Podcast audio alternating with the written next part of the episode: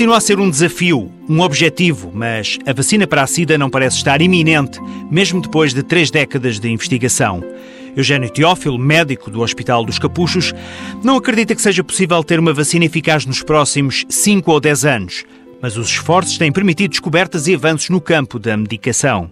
Recentemente começou a idealizar-se uma nova forma preventiva de atacar o vírus. Se nós conseguirmos ter as pessoas teoricamente todas tratadas, controladas, com cargas virais indetetáveis, o risco que nós vamos ter de infecção diminui imenso e, portanto, nós vamos ter muito poucas pessoas infecciosas na comunidade. E isso, em termos de saúde pública, é das questões mais importantes que se está a debater nesta altura. E é se nós devemos alterar o paradigma de que tínhamos até agora, que era esperar que a infecção atingisse uma determinada situação para nós começarmos a medicar as pessoas ou se nós devemos começar a medicar as pessoas mal elas são detectadas infecciosas. Eugênio Teófilo defende que poderá ser uma opção, uma concessão em termos de saúde pública.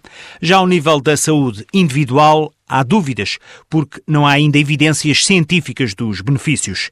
Mas no campo da prevenção, há outras ideias. Dispositivos multifunções para atacar as doenças sexualmente transmissíveis. Dispositivos que previnam a transmissão do HIV, do herpes, das hepatites, da sífilis e por aí fora. E, portanto, se nós conseguíssemos ter, em termos de dispositivos, isto é muito importante, sobretudo para as mulheres, uh, anéis vaginais e por aí fora, que conseguissem ter fármacos lá dentro que fossem contra todos estes, estes agentes patogénicos, nós conseguíamos acabar, uh, não acabar com o HIV, mas diminuir muito a transmissão do HIV e das outras doenças de transmissão sexual, porque estas doenças de transmissão sexual têm também em si uma importância muito grande na transmissão do HIV.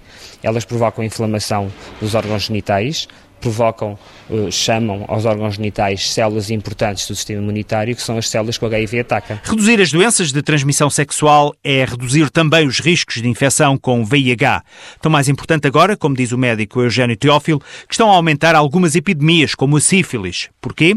Por causa da desmistificação dos perigos da SIDA. O facto de já não se morrer se o vírus for descoberto a tempo e horas, e se for feito o tratamento, leva a alguns descuidos. Muitas vezes, o preservativo fica na gaveta. Se teve um comportamento de risco, faça o teste VIH-Sida. É gratuito, sigiloso e pode salvar-lhe a vida.